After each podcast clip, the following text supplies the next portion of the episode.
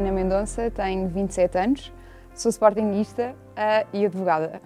A mulher que mais me inspira terá que ser necessariamente a minha mãe. Sei que é cair no maior dos clichês, mas é impossível não, não nomeá-la, uh, olhando para o trajeto de vida dela, para o que ela conquistou e principalmente agora olhando para trás, percebendo tudo, toda a dedicação que ela teve para eu criar o meu próprio caminho e as minhas conquistas. Uh, realmente é uma pessoa que me inspira em todos os momentos e para a qual eu olho sempre e é um modelo a seguir. Acho que a característica que podia desde logo dizer seria a paciência, mas acho que essa é uma característica de todas as mães, portanto, pensando mais um bocadinho, teria que nomear o sentido de família e a força. Uh, realmente tive a sorte a minha mãe criar e manter aquilo que é mais sagrado para mim, que é a família, e de poder ter crescido nessa bolha de amor.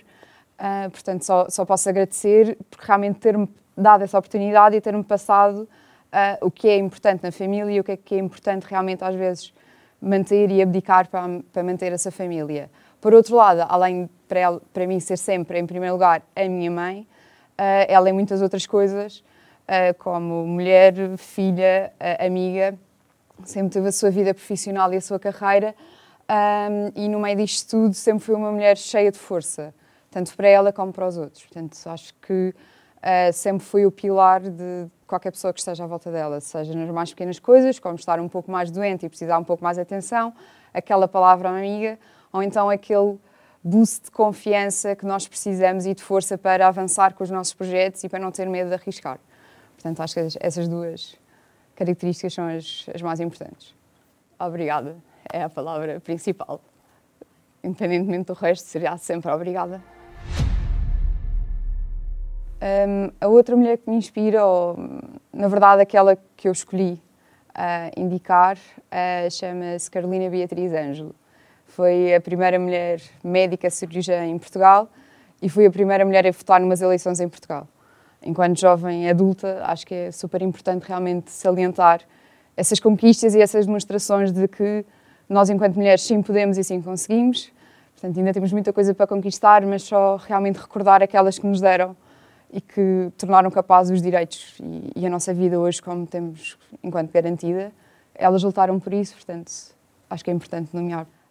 Um, ela teve a sorte de, de crescer num ambiente minimamente estável, uh, mas conseguiu um, conquistar uh, e quebrar barreiras na, na, sua época. Portanto, enquanto ninguém uh, achava possível uma mulher ter um, ter um ensino superior e para o ensino superior. Ela foi, foi a única mulher na turma de medicina, portanto quebrou essa barreira e acho que isso é muito importante. E depois fez uma coisa muito curiosa, porque sendo a primeira mulher a votar numas eleições em Portugal, não o fez porque tinha esse direito adquirido, fez porque encontrou, sabia que tinha esse direito, não é? Tinha essa noção que deveria ter esse direito e encontrou uma pequena lacuna na lei e aproveitou-se disso para demonstrar e correr atrás Portanto, não desistiu até lhe ter sido dado essa, esse direito e ter conseguido realmente mostrar que podia votar e ter efetivamente votado. Portanto, essa persistência eu acho que é a coisa principal.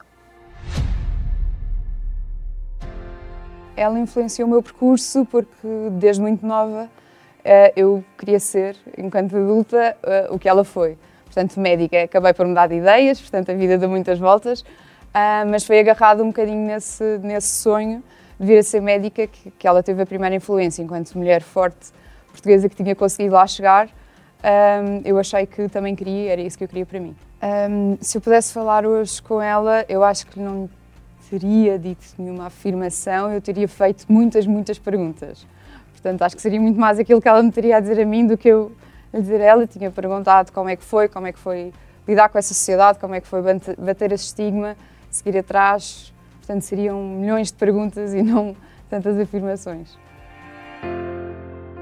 Queria dar os parabéns à SIC Mulher por estes últimos 20 anos. É um canal feito por mulheres e para mulheres e não só, mostra que realmente as mulheres têm muita força e muito para mostrar e dizer a quem quiser ouvir.